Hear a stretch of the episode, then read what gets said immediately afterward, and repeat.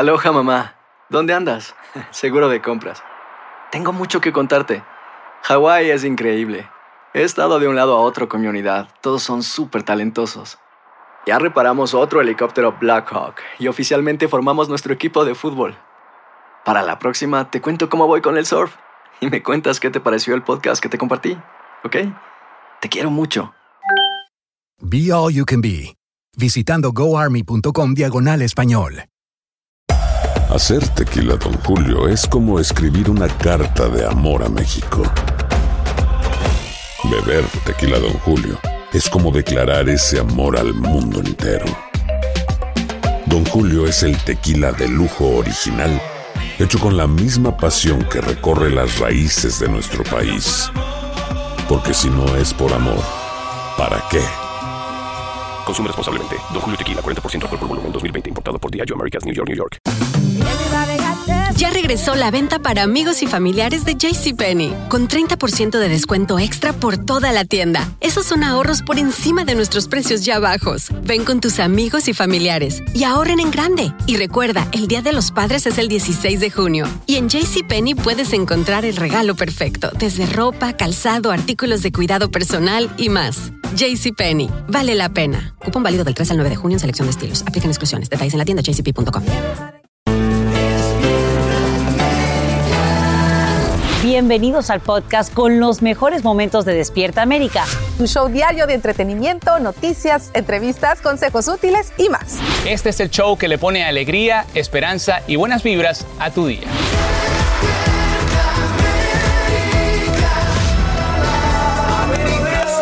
Días, feliz jueves, feliz jueves. Gracias por acompañarnos en Despierta América. Los queremos. Los queremos, los adoramos, señores. Llegó el otoño, ya llegó el otoño. Y con él, bueno, cambia la energía y hoy tenemos unos rituales, escúchenme bien, para traer la abundancia. Eso, Eso hace será falta, hace más falta. adelante. Sí, sí, sí. Por ahora les tenemos que contar que un nuevo sismo se ha registrado en México y no para el susto. Qué horrible, qué horrible. Para los que hemos vivimos- vivido eso sabemos lo que es, pero bueno, estamos muy atentos a lo último que está pasando por ahí y por supuesto Eli nos tiene los detalles. Y bueno, ustedes más que nadie saben eh, lo que ocurre en México cuando estas cosas pasan y es que la pesadilla se repite. Un nuevo sismo de magnitud 6.9 sacude el sur de México en horas de la madrugada. Llevan más de mil réplicas desde el fuerte terremoto registrado tres días atrás. Allí eh, vas a ver el momento en que las alarmas y residentes se lanzan a las calles. Lamentablemente, no todos se salvan. A esta hora se contabilizan al menos dos fallecidos y en vivo desde Ciudad de México nos trae los últimos detalles Eduardo Meléndez. Eduardo, increíble porque además esto pasa en la madrugada, no como la última vez. Adelante. Eliangélica, a todos muy buenos días, a todo el público de Despierta América, muy buenos días. Y como bien lo refieres, eran la 1.16 de la mañana cuando el piso se cimbró nuevamente de una forma pues brutal. Imaginen ustedes, estaba la mayoría de las personas dormidas cuando se registró primero la alerta sísmica y posteriormente esta sacudida que a todos espantó. Ya lo referías al inicio, lamentablemente, al menos en el primer reporte que hay de lo ocurrido y de el saldo es que dos personas han perdido la vida. Mira, es una señora que murió eh, a consecuencia de la caída de unas escaleras. Ella había escuchado la alerta sísmica, por supuesto que estaba recién despierta, cayó, perdió la vida al caer de frente. También un hombre murió este a consecuencia de un infarto al miocardio. Nada pudieron hacer eh, los elementos de seguridad, tampoco las unidades médicas para salvarle la vida y lamentablemente perdió. Esto, al menos de momento, es lo que se informa aquí en la Ciudad de México. Nuevamente el epicentro de este muy pero muy fuerte sismo es fue Cua- Cualcomán en Michoacán. Nuevamente recordemos que el epicentro del sismo del 19 de septiembre fue en esta misma comunidad y bueno, las cosas continúan así. Vamos a ver qué es la información que dio el presidente de México Andrés Manuel López Obrador justo después de que sonara esta alerta sísmica. Escuchemos lo que ocurrió. De nuevo el sismo como a la 1.20 de la mañana, una réplica nos reportan 6.5, ya salió la información de Claudia Sheinbaum eh, de que No hay en la ciudad daños. Se están comunicando ahora conmigo. Sí, bueno, Laura, 6.9 de magnitud. Cualcomán también. Eliangélica, mira, eh, Jalisco, Zacatecas, Guerrero, Colima, Michoacán, Guanajuato, el Estado de México, por supuesto que la Ciudad de México, Morelos, Oaxaca, Puebla y Tlaxcala son los estados que reportan donde se sintió con mayor intensidad este sismo y donde las autoridades están desde la 1 y 16 de la mañana pues eh, al pendiente de los reportes para prestar el auxilio donde así lo sea necesario. Informan los especialistas que nos encontramos sobre cinco placas tectónicas y bueno, esto no debería de ser extraño, esto lo de los sismos, pero nadie puede controlar aún pues estos temblores que nos siguen impactando sobremanera. Así las cosas en este primer reporte que les tenemos de las incidencias de este nuevo sismo que nos azotó a la 1.16 de la mañana, hora en la Ciudad de México. Angélica. Informes que seguiremos teniendo de tu mano porque obviamente está amaneciendo en México y apenas están viendo cuáles son los daños que ha provocado este sismo. Te agradecemos, Eduardo, por este informe en vivo desde Ciudad de México. Y esta mañana yo en reacciones a la demanda civil formulada por la fiscal general de Nueva York, Leticia James, contra el expresidente Trump y sus tres hijos mayores. La funcionaria los acusa de fraude por alterar el valor de varias de las propiedades y el exmandatario califica dicha acción legal como otra cacería de brujas. Pero de prosperar en corte tendría graves consecuencias para él, su familia y sus negocios, como nos explica Guillermo González. La demanda presentada por la fiscal estatal de Nueva York contra el expresidente Trump, sus tres hijos mayores y sus empresas se basa en que Trump habría cometido fraude para enriquecerse de manera injusta y pide que él y su familia devuelvan 250 millones de dólares, además de que se les prohíba hacer negocios en Nueva York. It is a tale of two justice systems, one for everyday working people la fiscalía cree que Trump y sus hijos aumentaron el precio de varias de sus propiedades a bancos y prestamistas y luego disminuyeron sus precios para declarar impuestos. El ex secretario de Justicia, Bill Barr, dijo que en su opinión se trata de un tema político y no legal.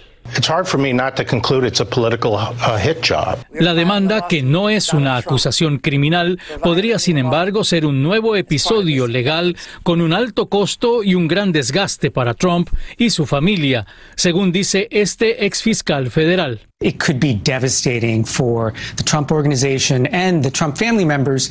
Para algunos analistas, se trata de un nuevo episodio político pocas semanas antes de las elecciones de medio término, cuyas proyecciones muestran una derrota para los demócratas en el Congreso. Las empresas del expresidente, conocidas como la Organización Trump, dijeron que se trata de un acoso político sin ética.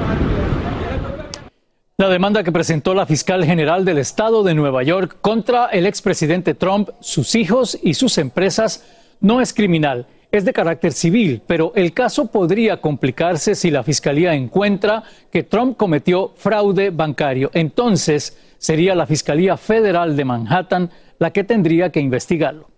Regreso contigo. Gracias, gracias Guillermo González por tu informe en vivo. A ver qué sucede. Y bueno, horas de anunciarse esta demanda, el expresidente Trump sufre otra derrota legal. Una Corte Federal de Apelaciones permite que el Departamento de Justicia reanude su investigación sobre los documentos recuperados en Mar-a-Lago. El exmandatario dice que desclasificó esos registros antes de abandonar la Casa Blanca, pero según el panel de tres jueces, los abogados de Trump no presentaron ninguna evidencia que justifique dichas alegaciones. Y bueno, esto ya está como la canción. No es uno sino dos. Hasta ahí lo dejamos. Los nuevos millonarios que reclaman ese premio gordo del Mega Millions. Resulta que el boleto ganador del histórico sorteo realizado casi ocho semanas atrás fue comprado en Illinois por dos personas. Y durante todo este tiempo, como lo decías ayer, Alan, por cierto, se han reunido con asesores legales y financieros antes de reclamar su dinero. Ellos están solicitando el pago total, lo que quiere decir que van a recibir la suma módica y chiquitita menuda de 780 60 millones de dólares. Y cada uno no pues se reparte casi jeta. 400 millones. Gracias, amigo. Lo han de haber comprado entre los dos. Es un solo boleto, pero lo compró entre los dos. Dijeron, oye, ¿qué onda? ¿Nos vamos a la mitad? Va. 365. ¿Cómo, ¿Cómo has de decir? No, ¿Tan Oye, nos vamos a la mitad, nos vamos a la mitad. ya. Está bien, ya. Bueno, vámonos, que hay más, porque le llueve sobre mojado. Ay, Adam Levin, caramba, sigue saliendo. Qué locura. Está días, portando mi mal también, Checo. Good morning, chef. Sí, sí, Buenos sí. días. Oye, pues ahora sí, el que canta tan agudo ha de estar gritando así, ay, porque las cosas se le están poniendo color de hormiga al cantante Adam Levine. Ustedes saben que, bueno, ayer salieron eh, dos mujeres más diciendo que les estaba coqueteando por los diferentes medios electrónicos, que les mandaba mensajes obscenos. Bueno, pues ahora su maestra de yoga lo acusa de pedirle que posara desnuda para él. Así como lo escucha, eh, se llama Alana Sabel, quien fuera su profesora de yoga, como les está mencionando Carlos. Esto ocurrió entre el 2007 y 2010.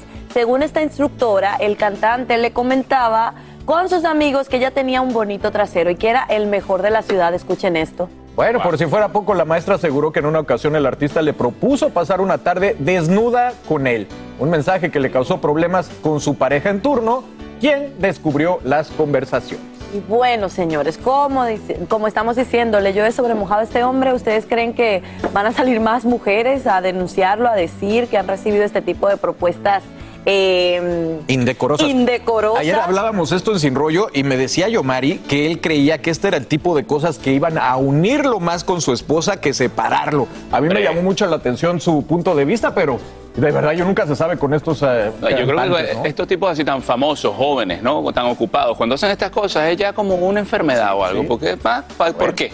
¿Cuál es la Bueno, su necesidad? esposa todavía no ha dado ningún tipo de declaración y les recordamos que está embarazada. De su tercer hijo.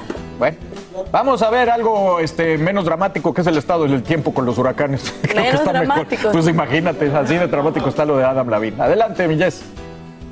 Y bueno, Carlitos, así es, continuamos vigilando a Fiona, continúa siendo un potente huracán de categoría 4, se encuentra a unas 485 millas al suroeste de Bermudas, se espera que a partir de esta noche las islas de las Bermudas comiencen a recibir los impactos de Fiona y a partir del viernes pudiera estar muy cerca específicamente de las Bermudas. A nivel local observamos que vamos a contar con esos impactos de resaca y alto oleaje. Se estima que para el fin de semana observemos a Fiona alcanzando la costa atlántica canadiense hacia Nueva Escocia, así que continuaremos hablando de Fiona por varios días. Ahora aquí vemos a partir de los próximos días, vemos el riesgo de alta marejada, también vamos a estar viendo corrientes de resaca desde Florida hacia partes de Maine. ¿Qué es lo que podemos esperar?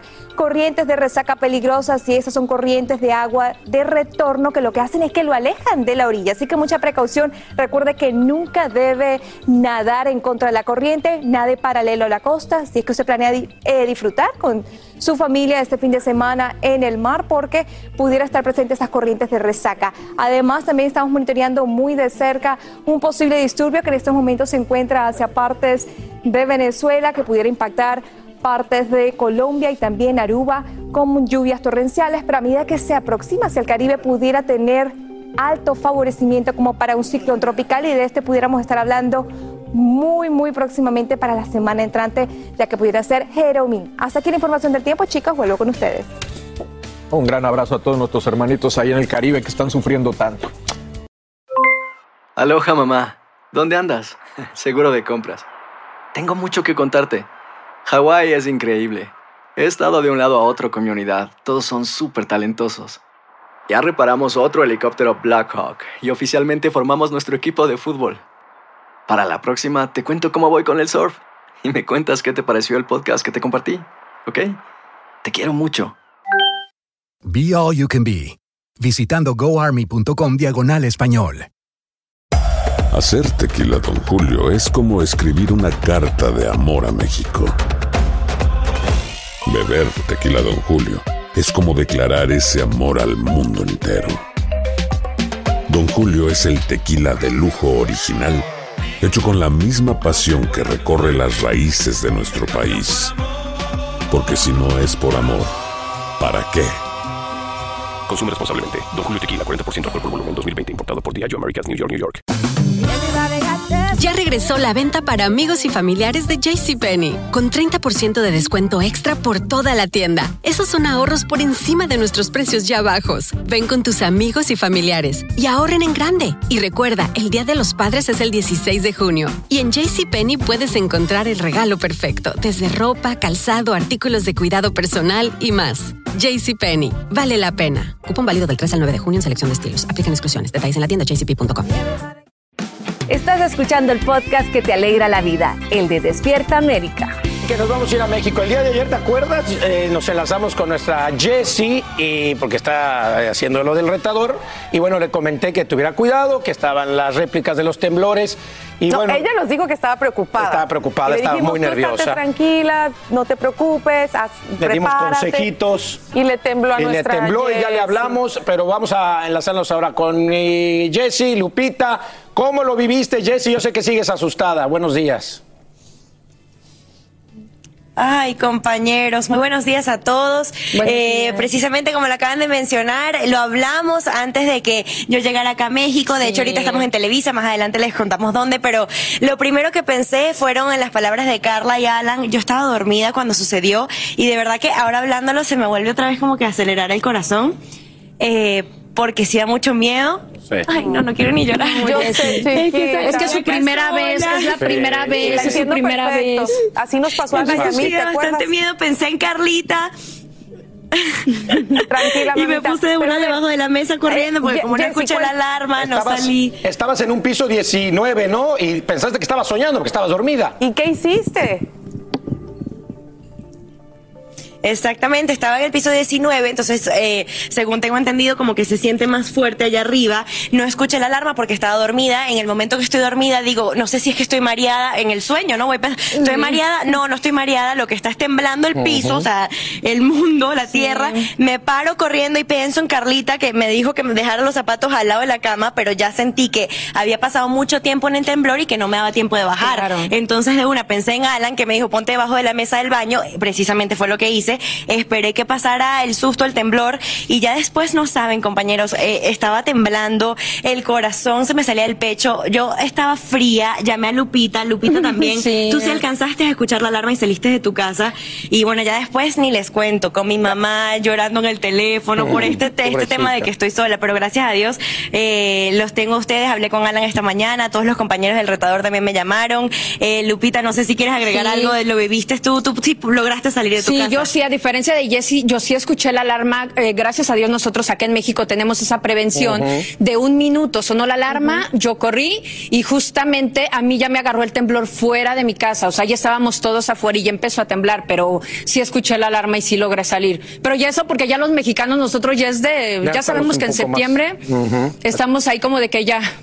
Sí, estamos Sí. Más, más acostumbrados los que vivimos en la Ciudad de México, que es un poco complicado. Piso 19, yo le decía, Jessy, muchas veces, porque duran tan Así poco es. tiempo, uno o dos minutos, decía Jessy, hay veces que no puedes eh, eh, bajarte Salir. 19 pisos, ¿no? Es sumamente complicado. Es buscar el mejor eh, resguardo, mejor ¿no? resguardo. Yo sé que ya hablaste con tu mami, con tu papi, con toda tu familia, que estás bien. Yo sé que, que, que es muy triste, es muy feo, pero bueno, este, ayer, Ay, ayer que lo platicamos, mira, este, ya lo viviste para bien o para mal, querida Jessy. Te mandamos un abrazote, chiquita, preciosa. Me siento como la niña de la casa. Ya quiero regresar a que, a que me abracen mis papás, ustedes, a que me abracen mis papás televisivos y mis papás de la vida real. De aquí te Mientras acá yo la abrazamos. abrazo. Dios está en control, no te amiga, preocupes. te Te, mandamos un abrazote. A las dos, un besito. Y les tocó trabajar después del terremoto. Ay, un abrazote. Y bueno, mientras tanto, Sí, bueno. Por otro lado, Jessy, tam- por otro lado, Jessy, también, eh, bueno, vamos a pasar a otro tema.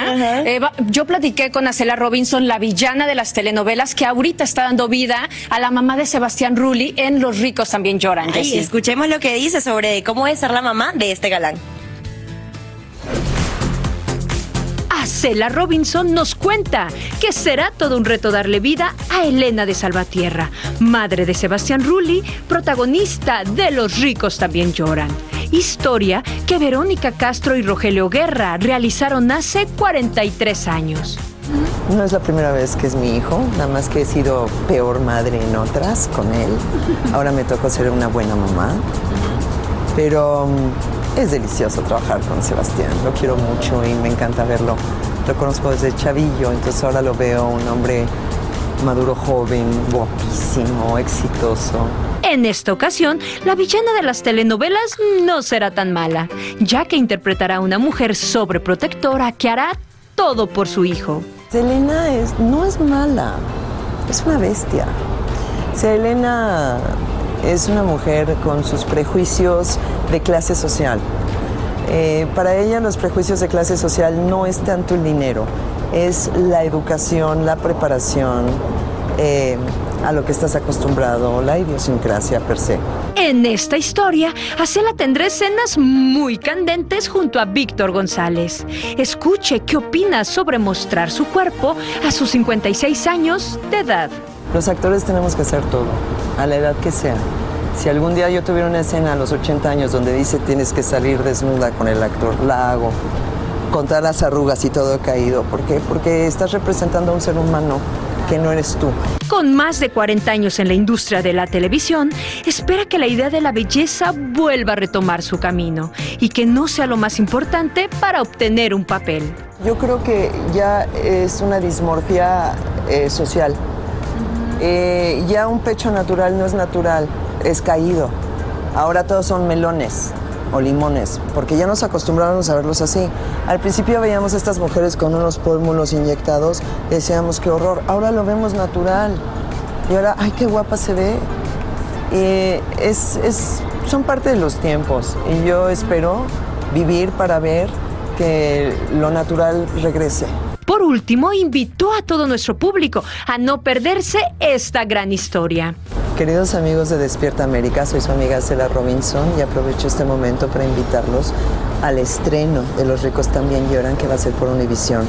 Por favor, acompáñenos, no se van a arrepentir. En Ciudad de México, Guadalupe Andrade, Despierta América. Aunque no somos actores, ¿no? No, Porque me salir fascina a, Cela. a las 80 años encuerado no me No, gustaría. pero ella es de mis favoritas y habla eso también muy bien de la gran actriz que es, como dice, "Al- si a los 80 me toca salir desnuda, enseñar mis arrugas y todo caído, lo hago como tiene que Ah, tú, ser. eres, tú eres actriz. Tú eres actriz. ¿Tú lo harías? Sí. Sí, sí, porque Sí. estás interpretando a otra persona. Es otra persona, no tiene Lo nada que ver contigo, no es como que salgas ahí a la calle como loco. Te- Tienes que tener los pantalones muy bien puestos. Así o más visual, una mujer se graba cortándose el cabello en señal de protesta y ella no es la única. Muchas más hacen lo mismo inundando las redes sociales con esta imagen que se repite para decirle al mundo entero que ya basta. Ellas exigen justicia tras la muerte de una joven llamada Masha Amini, a quien la policía arrestó en Irán en buenas condiciones a principios de este mes y lo hizo por llevar mal colocado el hijab o el velo y luego fue reportada muerta. Una noticia que acapara titulares en el mundo entero. Amigos, y esta mañana organizaciones pro derechos humanos estiman que son más de mil los manifestantes arrestados en Rusia durante masivas protestas contra la movilización de cientos de miles de reservistas para luchar en Ucrania. La polémica decisión del presidente Vladimir Putin buscaría hacer frente a las derrotas sufridas en el campo de batalla, justo mientras el Kremlin prepara un referendo para anexar a repúblicas separatistas en este país. Y la orden de Putin ya está causando una verdadera estampida en el país, porque miles de rusos optan por huir antes que ser enviados a la guerra en Ucrania. En su mayoría se trata de hombres en edad de combatir. La ola de viajeros hace que se disparen los precios de los vuelos de ida sin regreso y que se agoten los boletos en varios importantes aeropuertos. De hecho, en esas manifestaciones escuchamos a la gente decir, no voy a morir por ti. Amigos, y es un hecho, tal y como te adelantamos aquí en Despierta América, la Reserva Federal aumenta nuevamente las tasas de interés con el objetivo de detener el ritmo acelerado de la inflación. Y tú ya lo vives, una familia promedio está gastando solo en comida 460 dólares más al mes en comparación al año pasado. Calo Arellano nos explica todo lo que cambia con este incremento que califican como histórico. Es tiempo de tener prudencia con sus finanzas. La tasa de interés de todo préstamo bancario tendrá otro aumento de 0.75 puntos básicos y seguirán subiendo. El presidente de la Reserva Federal asegura que el objetivo es devolver la inflación al 2%. Y el objetivo es reducir los niveles de inflación. Esto puede eh, que venga con, con un coste que es una subida del desempleo y además hace que suba el coste del crédito. Actualmente la tasa media de las tarjetas de crédito es del 18.16%, comparada al 16.3% de principios de año. Considere la posibilidad de transferir saldos pendientes con intereses variables a tarjetas de crédito con tasa cero de intereses. Los préstamos federales para estudiantes no se verán afectados, pero la industria de la construcción sí podría decaer. Este agente de bienes raíces en Miami asegura que a pesar de la crisis económica, la gente continúa comprando propiedades. Desacelera pero no para, las ventas siguen. Lo que hacen muchos clientes, eh, muchos compradores, es que dan una inicial mayor para equilibrar un poco el pago. A pesar de que el gobierno de Biden mira con optimismo el futuro cercano de la economía del país, el fantasma de los despidos causa incertidumbre en las calles. Compro casas de inversión y ya tengo todo parado porque ya no puedo hacer nada. Desde Miami, Florida, Galo Arellano, Univisión. Hacer tequila, don Julio, es como escribir una carta de amor a México. Beber tequila, don Julio, es como declarar ese amor al mundo entero. Don Julio es el tequila de lujo original, hecho con la misma pasión que recorre las raíces de nuestro país. Porque si no es por amor, ¿para qué? Consume responsablemente. Don Julio Tequila, 40% alcohol por volumen, 2020. Importado por Diageo Americas, New York, New York. Ya regresó la venta para amigos y familiares de JCPenney, con 30% de descuento extra por toda la tienda. Esos son ahorros por encima de nuestros precios ya bajos. Ven con tus amigos y familiares y ahorren en grande. Y recuerda, el Día de los Padres es el 16 de junio. Y en JCPenney puedes encontrar el regalo perfecto, desde ropa, calzado, artículos de cuidado personal y más. JCPenney, vale la pena. Cupón válido del 3 al 9 de junio en selección de estilos. Aplican exclusiones. Detalles en la tienda jcp.com. ¿Qué tal amigos? Soy Sandarti y quiero invitarlos a mi nuevo gran show llamado Cash, el peso del dinero. Yo seré el conductor. Aquí están sus cuatro posibles respuestas, pero tendré como capitanes a Doña Lucha y Albertano. Ustedes van a tener que jugar debajo de esas cajas. Si responden bien, no corren ningún peligro. Pero si llegan a fallar, quedarían inevitablemente aplastados. El nuevo Game Show. Cash, el peso del dinero. A partir del domingo 9 de junio a las 8. Por Univisión. Este es el show que le pone alegría, esperanza y buenas vibras a tu día. Mantente informado con lo mejor de Despierta América. A continuación, escucharás información práctica para mejorar tu vida, variados reportajes de farándula y actualidad. Y bueno, ya saben, a planificarse y por supuesto a tratar de gastar menos en este momento de crisis. Y seguimos en otras notas muy felices porque estamos a solo horas de la gran gala de Univisionarios honrando a los nuestros. Y para darnos un adelanto vamos hasta Washington DC donde se encuentra Edwin Pitti. Edwin, cuéntanos por favor. Buen día. ¿Qué tal familia? Muy buenos días. Yo me encuentro al centro de Washington en este histórico centro de eventos porque hoy en la noche Univision tira la casa por la ventana en la primera gala de Univisionario. Es un evento que promete un derroche de estrellas, pero también un derroche de emociones porque vamos a premiar a muchos hispanos cuyas historias nos siguen inspirando todos los días. Pero ¿quieres saber qué más vamos a tener? Aquí te lo cuento. En Univisión estamos de fiesta. Llegó el gran día de Univisionarios, la gala que tendrá grandes anfitriones que tú conoces, Teresa Rodríguez, Adrián Uribe y Alejandra Espinosa.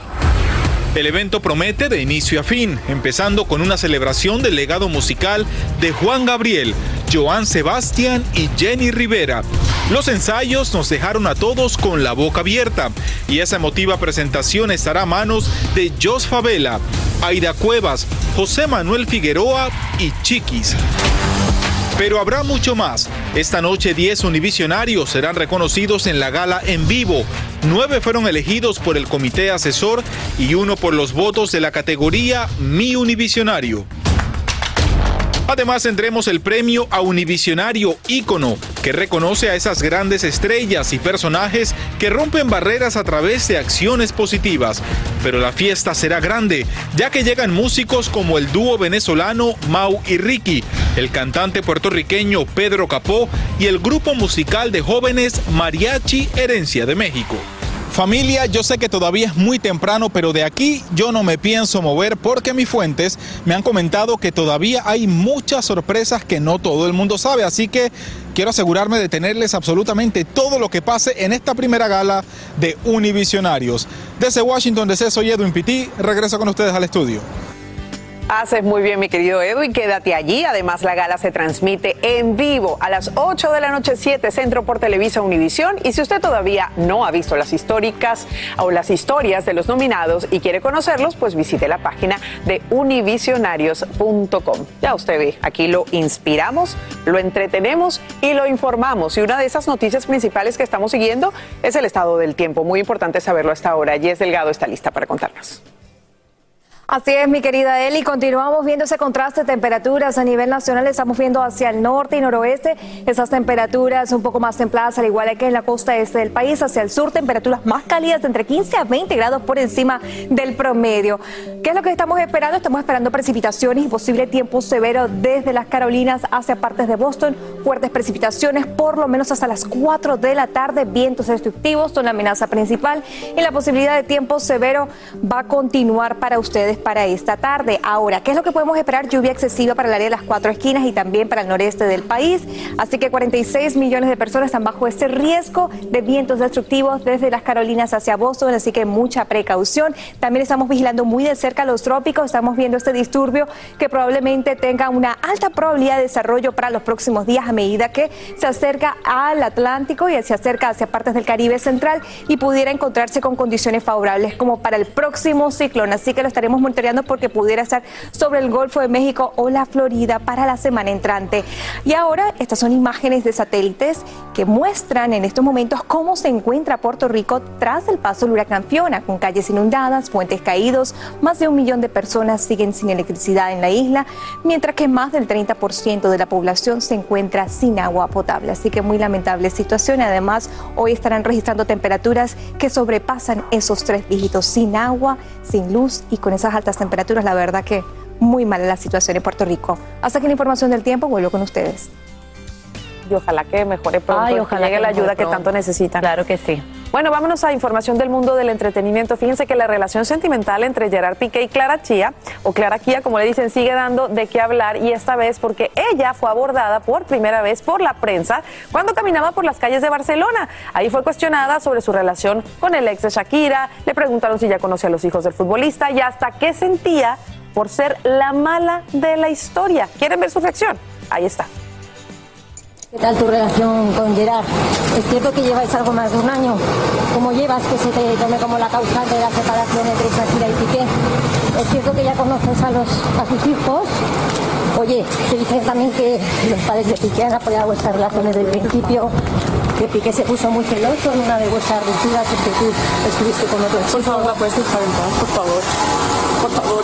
Bueno, ya, ya, hablas solo con ella, contigo no quiero hablar. Ya, pero déjala en paz. Clara, ¿no quieres hacer ningún comentario? Parece que seas tú la mala de la película. No sé si quieres aclarar por lo menos desde cuándo estáis juntos. Pues claro, se habla de infidelidades. ¿No quieres hacer ningún comentario, Clara? Pues la relación va en serio, ¿verdad? ¿Cómo se han tomado tus padres que estés un futbolista del Barça en esta situación? ¿Te puedes decir por lo menos si sois felices?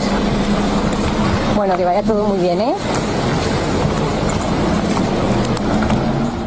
Bueno, muy fuerte, señores. Estas imágenes fueron captadas por Europa Press y como ustedes ven, pues se- se ve incómoda y está acompañada de una amiga que está tratando todo el tiempo como de protegerla, pero esta va a ser su realidad por un largo tiempo porque la gente pues quiere saber. Eh, la realidad es que pues está como la mala de la película, es una situación muy difícil que vive, así que hasta que, van a insistir hasta que consigan que digan que sea, bueno, supongo- déjame en paz. Y supongo que ya sabe en lo que se Está metió. o sea, ya sabe a lo que va. Con, imagínate, toda la prensa del mundo quiere saber su- conocer su reacción. Pero bueno, aquí obviamente vamos a estar muy pendientes de esa reacción cuando se dé, si es que se da. Vámonos con los No te deportes. vimos ahí, no te vimos ahí. No te vimos ahí, ¿eh, Dominicana? Moviendo la mi cadera. corazón, mi Me corazón recuerda está- a Mira quién baila. Solo contigo. ¿Qué onda, Melissa Casinelli? Regresé, muchachos. Aquí estamos de vuelta. Traigo Estuviste con la selección, muchas Sí, gracias. Muy bueno. espectacular. El comentario de Raúl Jiménez con Alan Thatcher no me pareció. Bueno, Yo me di cuenta que le Ah, dijo sí, como que se- ya se estaba mayorcito. Sí. Va, Vámonos con el minuto deportivo. Suéltalo mi coche, suéltalo mi Francis, suéltalo todos. Información de la League Cup. Chivas cayó 3 a 1 ante Cincinnati en duelo amistoso de la League's Cup en los, en los Estados Unidos aquí. El equipo dirigido por Chris Albright le dio la vuelta al marcador para generar la tercera derrota consecutiva para el plantel que Vámonos, dirige Ricardo ándale, Cadena, que se le está fuerte. acabando la cadena. Oye, y aquí tranquilos, el América perdió, pero estaban puro suplente. Hay que decir que el América está jugando con un conjunto alternativo porque muchos de sus jugadores Ah, están ahora ya. con sus respectivas selecciones como merece un ¿Verdad que equipo no grande. pierden? Al final terminaron en un empate 3 a 3 en los 90 minutos, se fueron a los, Los penales, penales. y ahí Fidalgo. Me ¿tú perdí puedes los penales, creer? fíjate que el empate, fue en el minuto 94 que El el América. mejor jugador del América falla, Penal, bueno, el del. América y de la Liga MX, Álvaro Fidalgo. Ahora habla de mi, de mi fan, por favor, de mi fan. Raúl Jiménez y Héctor Herrera no pudieron salir al entrenamiento vespertino de la selección mexicana. En el caso del delantero del Wolverhampton, fue a realizar sus estudios para saber cómo va la recuperación de la lesión que está sufriendo. Y bueno, ya sabemos que selección mexicana enfrenta el sábado a A Perú. Perú. Últimos dos partidos antes ¿eh? de partir Mañana a les tenemos sorpresitas que me mandó Raúl Jiménez algo, ¿no? A ti, a, A Ah, a bueno. Javi, a Conchi, a todos ¿Por qué, les manda- No saben la cantidad de cosas que traje de selección mexicana especialmente para la casa de Despierta trae América. cositas cuando viaja, esa es la diferencia. Vámonos porque vamos a hablar del hijo de el mismísimo Messi. pulga. Messi. Que anda por acá en Miami, por Sí. cierto, sí. Leo Messi va a estar jugando contra Honduras el viernes. Pero su hijo Mateo, mira qué feliz, contento, más feliz que una lombriz, dicen por ahí, porque se consiguió la barajita de su papá en sea, el la álbum. Espectacular. Imagínate que no es increíble que se Ok. Lo pone Antonella en sus redes sociales y lo repostea Leo Messi. ¿Tú te imaginas? El mejor jugador del mundo, pero para él esto no Oye, tiene precio. Esa foto hermosura vale eso. doble. ¿Por qué? Porque es la estampa de Messi, pero Aguantada al por su hijo, claro. Aguantada por su hijo. Espectacular y además el más travieso de los tres, ¿no, Mateo? Que es Conchi, una si sus nietos están felices. Conchi, tus nietos ya consiguieron la estampita de Messi. Seguro, ya estamos cambiando Tienes dos de. Messi, véndeme una. No, no, no. una. Sí, quiero una, mi Conchis. Necesitamos todo porque, ojo, Argentina va a ser campeón Tranquila, del mundo. tranquila. Ojo. Bueno, pero el partido de sí. México, que lo pierdan ese por lo menos. Vámonos. Hacer tequila, Don Julio, es como escribir una carta de amor a México. Beber tequila, Don Julio, es como declarar ese amor al mundo entero.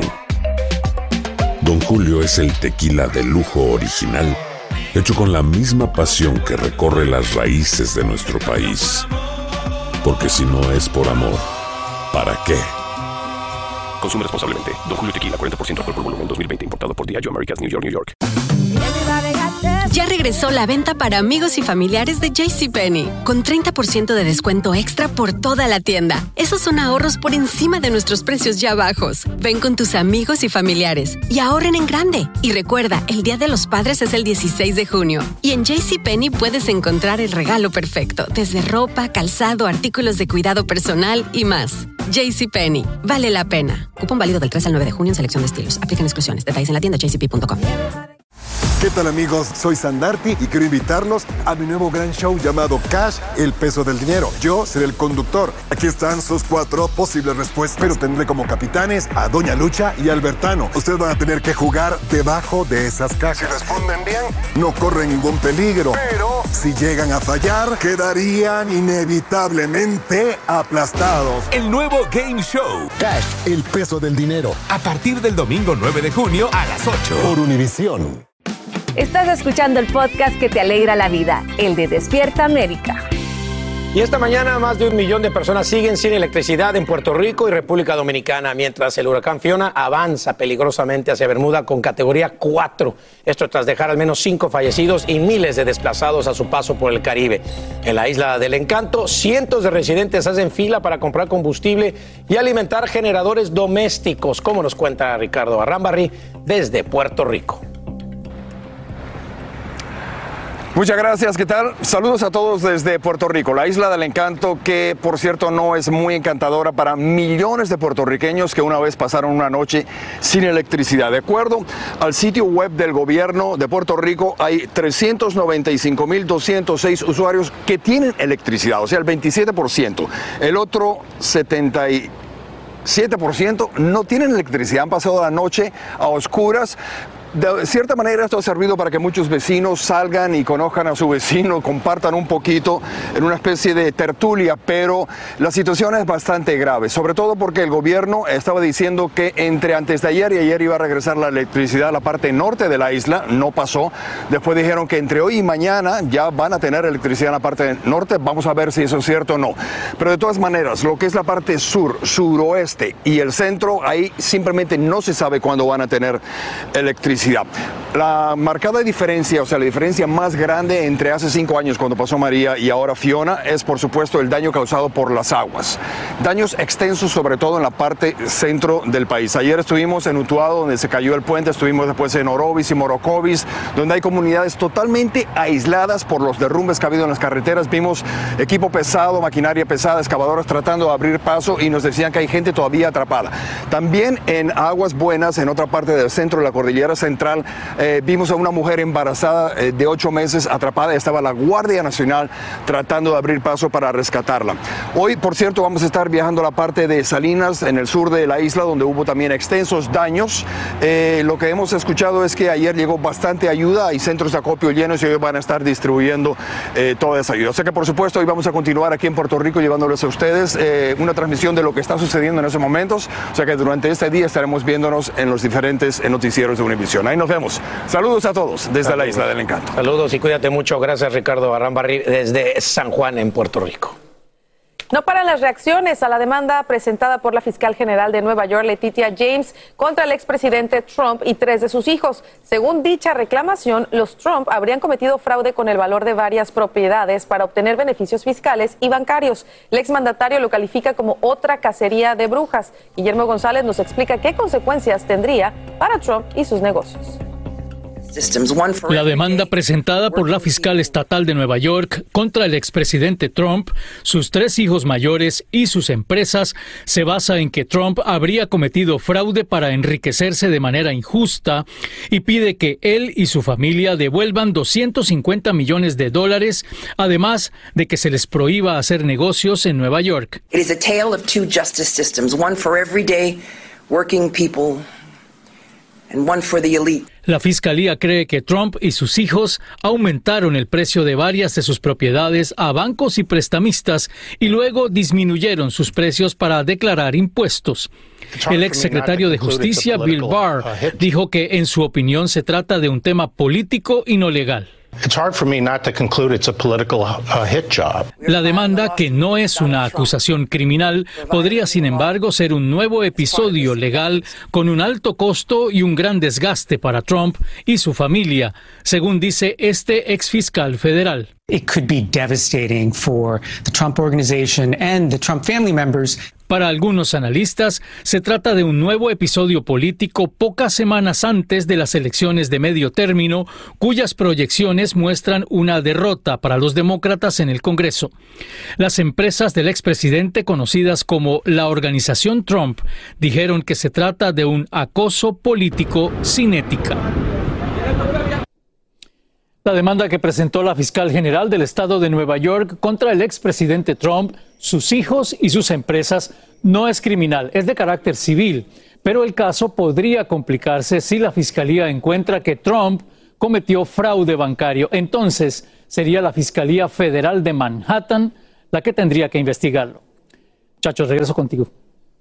Oye, hablando de Torbellino, Torbellino, el que trae Shakira en su vida y como les hemos venido contando, habló por primera vez de su separación y esto lo hizo con la revista El España. Bueno, lo que todo el mundo estaba esperando, ¿verdad? En la ocasión Shakira aceptó que se encuentra, señores, atravesando un duelo.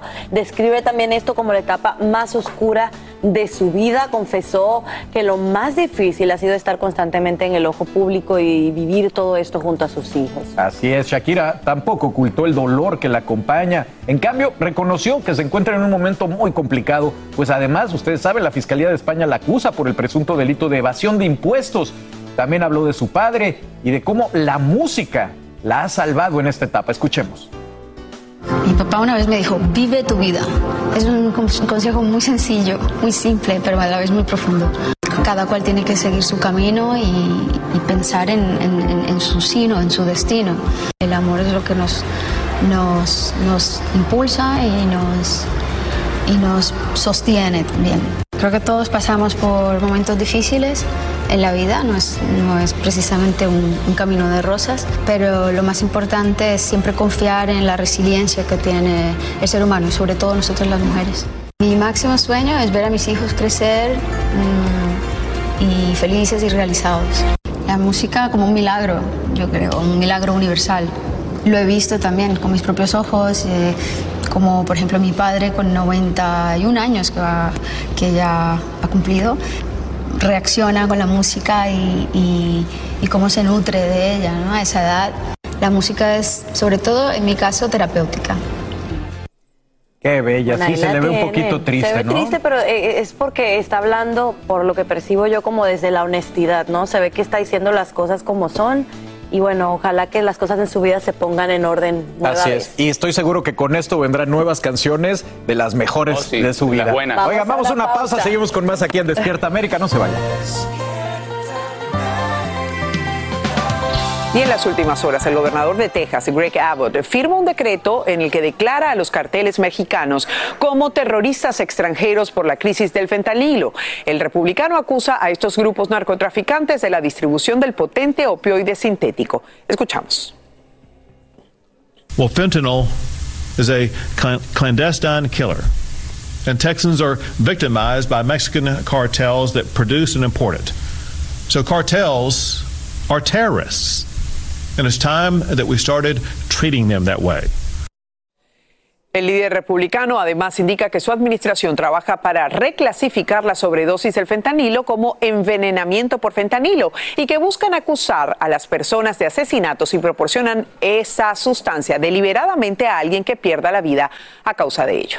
Seguimos con más porque el gobernador de California acaba de firmar una nueva ley a fin de proteger a trabajadores que consumen marihuana recreativa fuera de su horario laboral ante la posibilidad de que sus empleadores quieran someterlos a exámenes. Muchos apoyan la medida, pero es importante saber que la misma tiene algunas excepciones, como nos explica Jaime García desde Los Ángeles.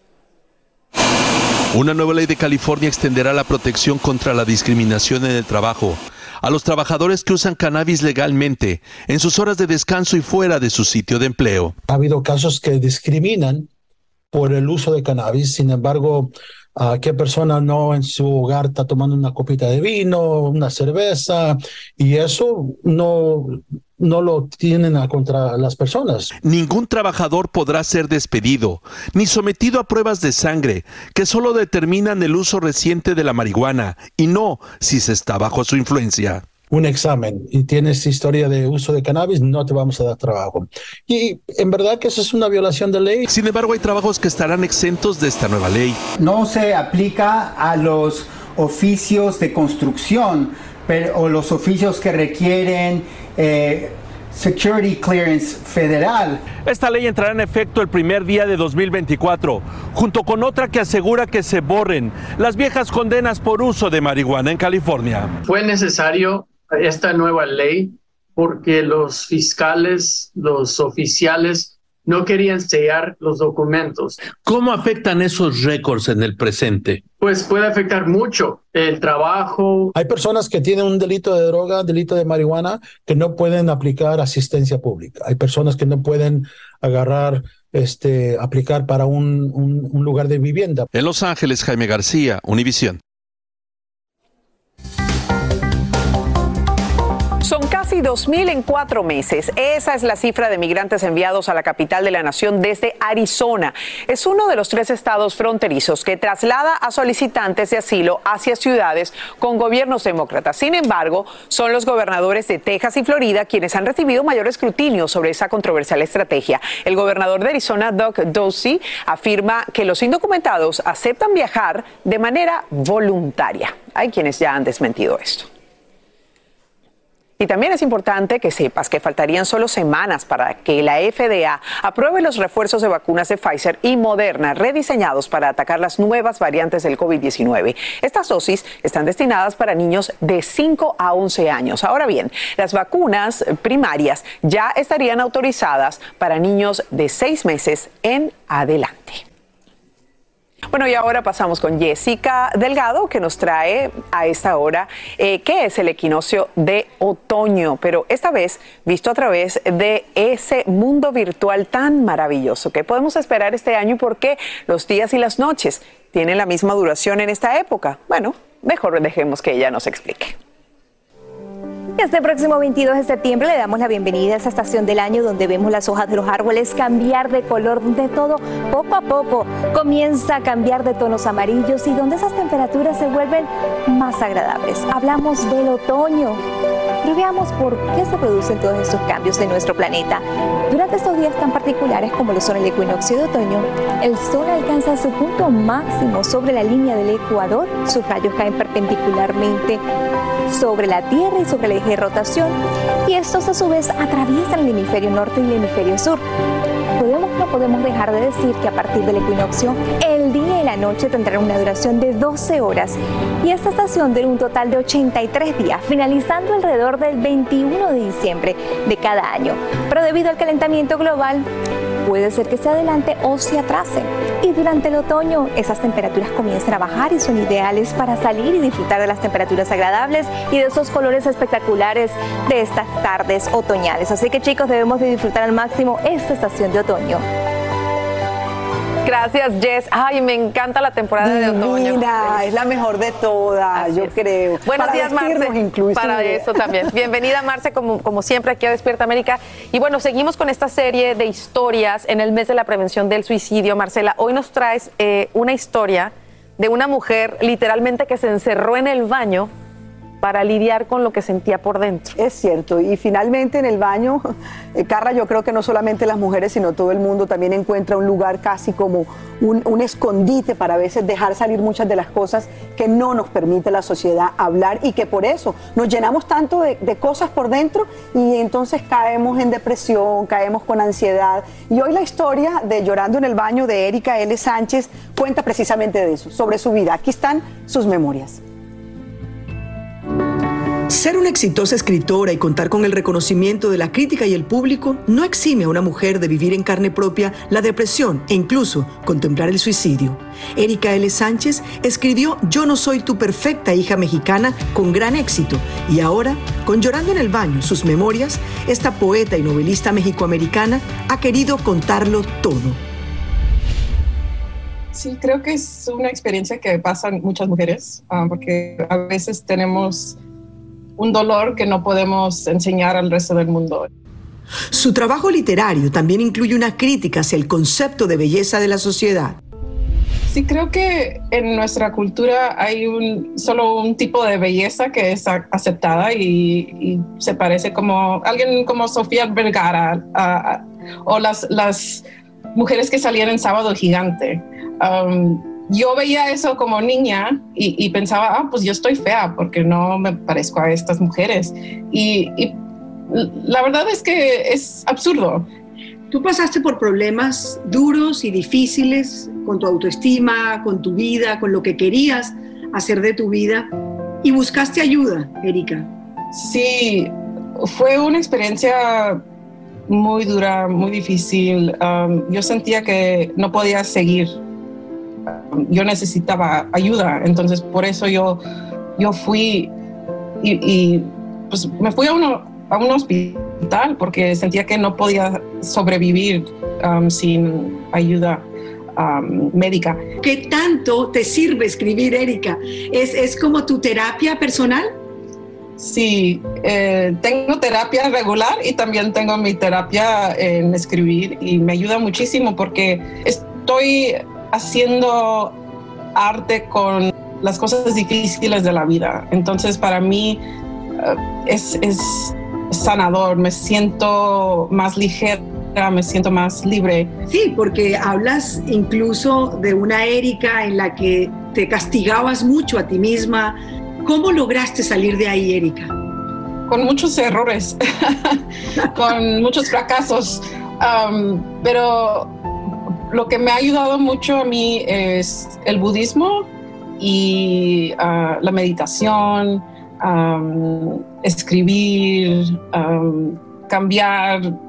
Hay mucho estigma con el tema de las medicinas, Erika, todavía. Oh, sí, ya lo sé.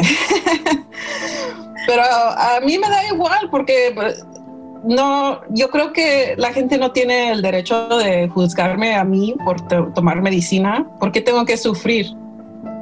Claro, porque e, evitan hablar del tema, evitan hablar de los pensamientos suicidas, evitan hablar de la depresión, de la ansiedad, porque todo el mundo quiere vivir como en La La Land, ¿no? Como Instagram.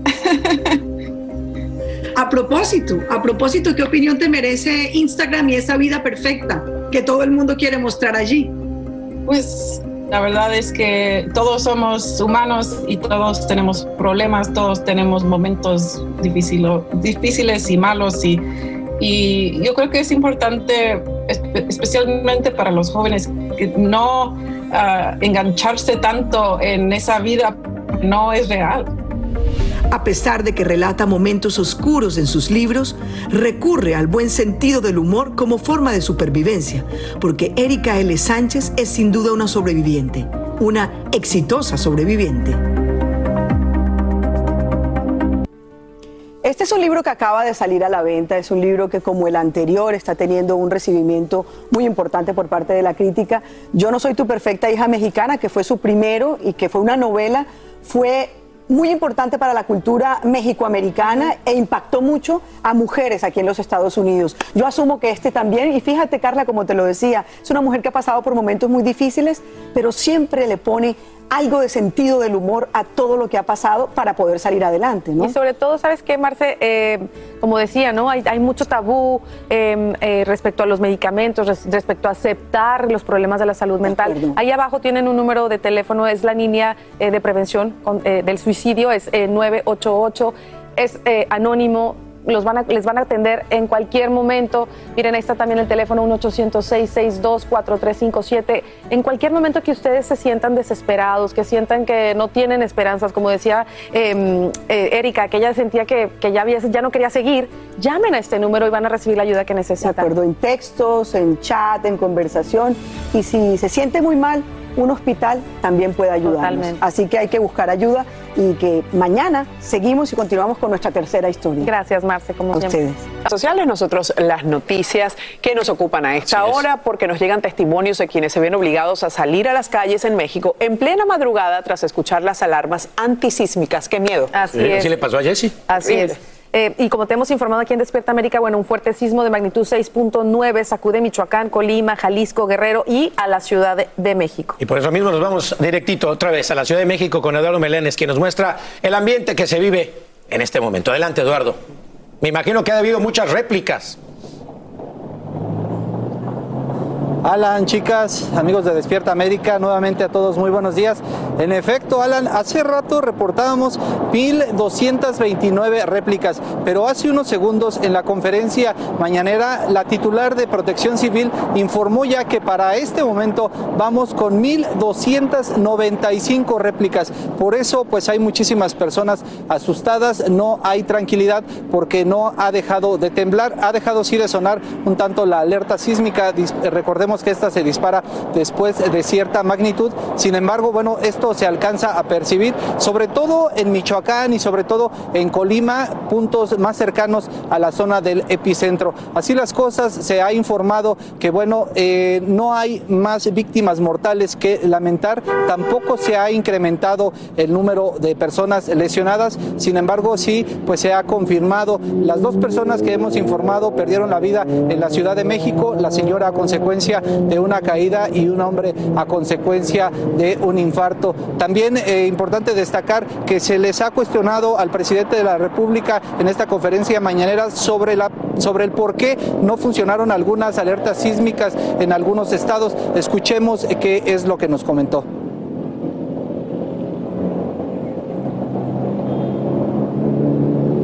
Esta información sobre lo que comentó el presidente y la encargada de protección civil la estaremos dando a conocer de manera posterior, pero dicen que están muy atentos para dar rehabilitación, para darle servicio a estas alertas que no han funcionado. Es lo que les tenemos de momento con respecto a este saldo de este nuevo sismo. Regresamos con ustedes al estudio. Estamos muy pendientes de eh, eso que están revisando en este momento las autoridades para informarlo oportunamente. Gracias, Eduardo, por este informe en vivo. Y miren esto, brutal es la golpiza cuyas imágenes circulan en las redes sociales. El estudiante que ves en el suelo es de origen hispano y habla aquí primero con nosotros acompañado de su madre. Ellos aseguran que todo ocurrió tras pronunciar una palabra en español en las puertas de su escuela en Florida. Guillermo González tiene la historia. Estas imágenes captadas con un teléfono celular muestran el momento en que un estudiante de la escuela West Broward en Pembroke Pines, Florida, golpea de manera brutal a otro. La madre del estudiante agredido nos envió el video y nos dijo que su hijo fue víctima del ataque debido a lo que ella describe como un malentendido. Con la autorización expresa de su madre, el niño golpeado contó su versión de lo que pasó. Según el relato de Luis Manuel, su supuesto agresor creyó equivocadamente que él lo había ofendido al utilizar una palabra que en Venezuela es muy común en el lenguaje coloquial y nadie interpreta como un insulto. Veníamos hablando en español. Y entonces él se acerca hacia, hacia nosotros y nos dice que, este, que porque nosotros lo estamos insultando, porque nosotros habíamos que en nuestro país, Venezuela, es algo así que referente a un amigo o un pana o algo así. De inmediato, según cuenta el chico, el agresor, varios años mayor que él, empezó a atacarlo verbal y físicamente. Momentos después, ocurrió la golpiza. Y entonces él empezó a pelear que eso era, eso es un insulto, que le están diciendo que él era gay, que él era homosexual, que que, no, que nos iba a matar. El niño dice que a pesar de que trató una y otra vez de explicarle a su supuesto agresor que nunca quiso ofenderlo y que la conversación no se refería a él, recibió una golpiza.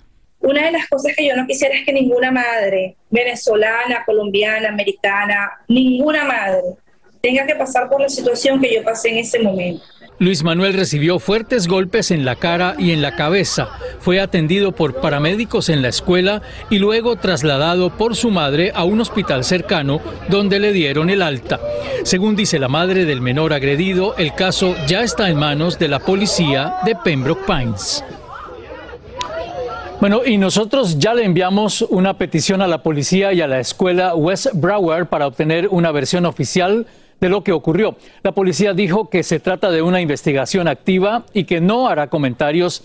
La escuela no ha respondido hasta el momento. También invitamos desde aquí a la madre del supuesto agresor y al propio chico que aparece en el video para que nos cuenten también su versión de lo ocurrido. Regreso contigo. Qué impotencia. Muchísimas gracias, Guillermo, por traernos estos testimonios esta mañana y seguiremos atentos al desarrollo de este caso. Y es lamentable que sigamos viendo imágenes así donde nadie hace nada. Así es. Y bien amigos, esta mañana no hay buenas noticias para los conductores. Y es que después de bajar durante 98 días de manera consecutiva, la AAA informa que el precio de la gasolina sube un centavo en estaciones de servicio de todo el país para alcanzar un promedio de 3 dólares y 68 centavos por galón. El aumento es ligero, pero si se mantiene esta tendencia, expertos temen que socave los esfuerzos de la Casa Blanca y de la Reserva Federal por controlar la inflación. Uno de los últimos esfuerzos, la subida de la tasa de interés claro. Oigan, y esto sí es un problemón para todos aquellos que les gusta la cheve, la chela, la cerveza o como le diga. Mire, se paraliza el tráfico en una carretera de Florida y todo por un masivo derrame de cerveza, así, así como lo oye. Mire nada más cómo quedó la calle. Parece una broma, pero no. Lo cierto es que un accidente hace que miles y miles de latas de esta bebida se acumulen sobre la vía. Y además, como si no bastara, choca con otro que traía cemento. Entonces, entre el cemento, el concreto y la cerveza, pues se creó ahí un merequetengue, una mezcla medio extraña, nadie podía pasar. Y estas imágenes aéreas muestran las complejas labores de limpieza en el área. O sea, se creó como una barrera ahí entre cerveza y concreto. Una barra de cerveza. Hay algo que es cierto, que la cerveza siempre paraliza el tráfico. Exacto.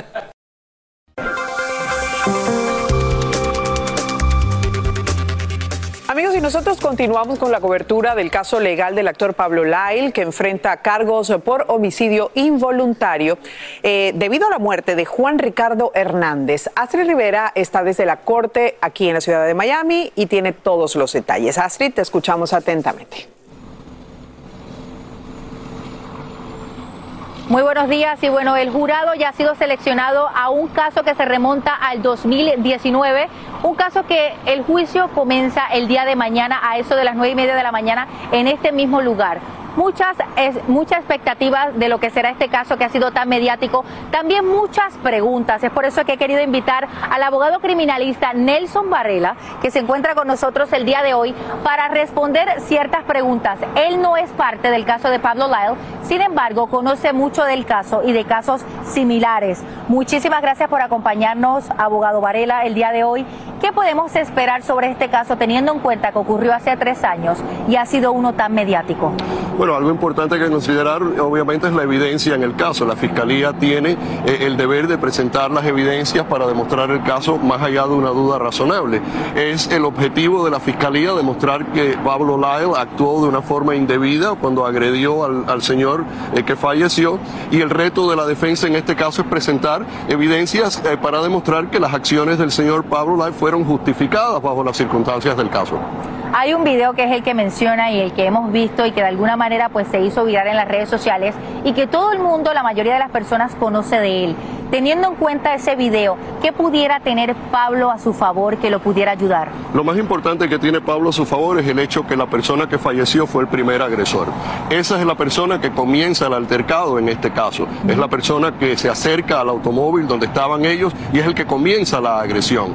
Más allá va a ser importante considerar el video. Si el video no tiene audio, entonces es una prueba parcial de lo que ocurrió. Es importante las palabras que se intercambiaron, importante la percepción de Pablo Lyle, establecer que las palabras que y las acciones eh, que tomó el Señor amenazaban su vida, amenazaban a él y a su familia que se encontraban en el carro y por lo tanto la agresión fue en respuesta a esa forma de presentarse el Señor que constituye entonces una forma de defensa personal, lo cual es el objetivo de la defensa demostrar. Fueron dos días abogado de la selección del jurado y de alguna forma cuando se le preguntaba a muchas de estas personas que se dieron cita para ser parte del jurado dentro de lo que iban a escoger, pues muchos decían que conocían sobre el caso. Muchos dijeron que sí. Yo pensaba que de alguna manera una persona que conocía del caso no podía ser parte del jurado, pero eso no es cierto. No, no, lo que es importante aquí es que puedan seguir las instrucciones del juez, que escuchen las evidencias que presenta la fiscalía y la defensa eh, de una forma correcta y apropiada y que ellos no tengan una determinación basado en esta cobertura mediática o lo que sepan del caso que pueda prevenir eso. Es decir, si ellos pueden, pueden ser justos e imparciales en considerar la evidencia y las instrucciones que el juez presenta, no importa que hayan escuchado la cobertura mediática siempre y cuando no hayan formado una opinión sobre el caso antes de escuchar la evidencia. En estos momentos se dice que el juicio se supone que dure unos cinco días, comenzará mañana y ya para el viernes próximo tendríamos lo que vendría siendo el final de este juicio. De extenderse, ¿cuáles serían las razones? Bueno, el juicio se puede extender basado en la presentación de la evidencia, basado en la discreción de la Corte, en el orden que se tienen que presentar estas pruebas, eh, pero es normal que un juicio como este se demore varios días porque el nivel de, evidencia que se tiene que presentar es muy contundente e importante. Eh, anticipo que la defensa tiene también que presentar un caso, aunque no lo tiene que hacer, pero cuando alegas defensa personal, lo tienes que hacer. Tienes que demostrar esas pruebas y demostrar tu defensa, demostrar que tus acciones fueron razonables y por lo tanto el tiempo que se vaya a demorar en el contexto del tiempo que la Corte eh, eh, ponga, es obviamente el tiempo que se va a demorar, más el tiempo de deliberaciones del jurado. Muchísimas gracias al abogado criminalista Nelson Barrela, que de alguna manera nos da un poquito de perspectiva de lo que pudiera estar ocurriendo el día de mañana cuando comience el juicio de Pablo Lyle a eso de las nueve y media de la mañana. Nosotros vamos a tener una cobertura extensa de lo que ha sido este caso y de lo que podrá pasar, bueno, con este actor mexicano Pablo Lyle. Yo sigo con ustedes allá en el estudio, Eli. Gracias, Astrid. Y vemos que este caso se acerca a su final después de tres años y definitivamente tenemos que recordar que fue la defensa de Pablo la que en su momento pidió que se eh, postergara esto hasta llegar a el día de hoy. Ya veremos qué ocurre en el final de este caso. Gracias a Astrid Rivera. Llegó el momento para que los doctores respondan todas tus dudas. A continuación, escucha a los doctores con toda la información que necesitas para que tú y tu familia tengan una vida saludable. Se quedó para responder las preguntas de ustedes, de nuestros televidentes, ¿verdad, mi doctor? Como siempre, ayudarlos. no solo con la piel eterna, bonita, preciosa, sino con todos los temas de salud. Vámonos con las preguntas. Esta la envía Jessie S2626 y dice así: Doctor, ¿cómo yo aprendo a meditar? Nunca puedo dejar de pensar. ¿Cómo lo hago? Esa pregunta te la han hecho muchas veces, doctor. Es difícil lo de la meditación. Mira, yo llevo eh, un poco más de un año meditando y me ha ayudado muchísimo. Eh, y todo depende de cómo uno piense lo que es meditación. Mucha gente piensa que meditación es estar así, estar en un trance y no sé qué. La meditación yo lo veo desde el punto de vista que son, yo hago 20 minutos en la mañana, 20 minutos en la tarde, en donde tú estás en silencio, estás, eh, no quiere decir que eliminaste todos los pensamientos de tu cabeza, vienen pensamientos, pero los dejas ir, ¿no? Y no estás usando el teléfono y no estás hablando con nadie, así que son 20 minutos que por lo menos, aunque no llegues a una situación de calma increíble, son 20 minutos que te van a ayudar. En mi caso, te voy a decir, yo hago una meditación que se llama meditación trascendental. Yo tomé clases para, para, poder eh, tener una, mejor idea de cómo hacerlo. Y así que si usted tiene la oportunidad de hacer eso, lo puede hacer. Eh, y, es bueno, a mí me ha ayudado a controlar la ansiedad y, el estrés eh, de muchísimo mejor. Entonces... Hay muchas aplicaciones hoy en día, doctor, también que te pueden como ayudar a inducir. Hay aplicaciones, pero lo más importante que yo les puedo decir es, es como el ejercicio, tiene que seguir haciéndolo. Aunque usted piense, ay, esta meditación no me funcionó, tiene que seguir haciéndolo, porque hay veces que uno va al gimnasio y uno dice, ay, hoy sí que tenía flojera, no hice mucho, no creo que vaya a tener tanto efecto, pero es la repetición, es la rutina. Va a llegar un día en donde usted se va a sentir, eh, se va a sentar a meditar y va a decir, wow, pasaron 30 minutos y ¿qué pasó acá? Es práctica, es creer en eso, es la rutina, la disciplina. Y yo sí estoy de acuerdo que sí pueden, traten de buscar ayuda y como dice Carla, hay aplicaciones, yo lo hice a través de un maestro, pero hay muchas maneras. Perfecto, bueno, vamos con la próxima pregunta, la envía Elsa Cresk y dice así, ¿de dónde vienen los vértigos? Usualmente los vértigos vienen del oído. todos nosotros tenemos unos receptores en el oído que se llaman otolitos. Entonces, esos receptores están en una posición específica. ¿Qué sucede? Hay veces, le puede pasar a muchas personas y es bastante común, esos receptores, esos otolitos se cambian de posición. Cuando se cambian de posición, a la persona le da vértigo benigno posicional vértigo, o sea, todo te da vueltas, te da náuseas. Y eso con una maniobra que te hace el doctor para que esos receptores vuelvan a su eh, posición normal, se te va. Hay otras situaciones, esa es la más común. Hay otras situaciones en donde puede ser un virus del, del oído eh, y hay situaciones en donde es algo más serio que ya es algo del cerebro, pero es raro. Lo más eh, común es lo primero que les dije. Oye, cuando te mareas, por ejemplo, eh, ya sea porque estás en una altura, que dices, ay, me dio vértigo, ¿es lo mismo? ¿Es porque el oído tiene algo que ver con eso? es lo mismo, excepto que en ese caso sabes muy bien por qué está precipitado, ¿no? por la altura en ese caso. Bueno, pues ahí lo tiene. ¿Y cuando vas en un carro, por ejemplo? Tú sabes que, cuando vas en el carro, yo no he visto a las personas, o sea, es lo mismo, es lo mismo. En el carro yo no, yo, yo creo que no hay muchas personas que lo experimentan, creo, pero en, en el bote sí. Y es lo mismo, es ese cambio, es ese cambio de la estructura en el oído. Qué interesante. Bueno, gracias, doctor, como siempre. ¿Cómo aprendemos contigo? Vamos a un gracias. Así termina el episodio de hoy del podcast de Despierta América. Síguenos en Euforia, compártelo con otros, públicalo en redes sociales y déjanos una reseña. Como siempre, gracias por escucharnos.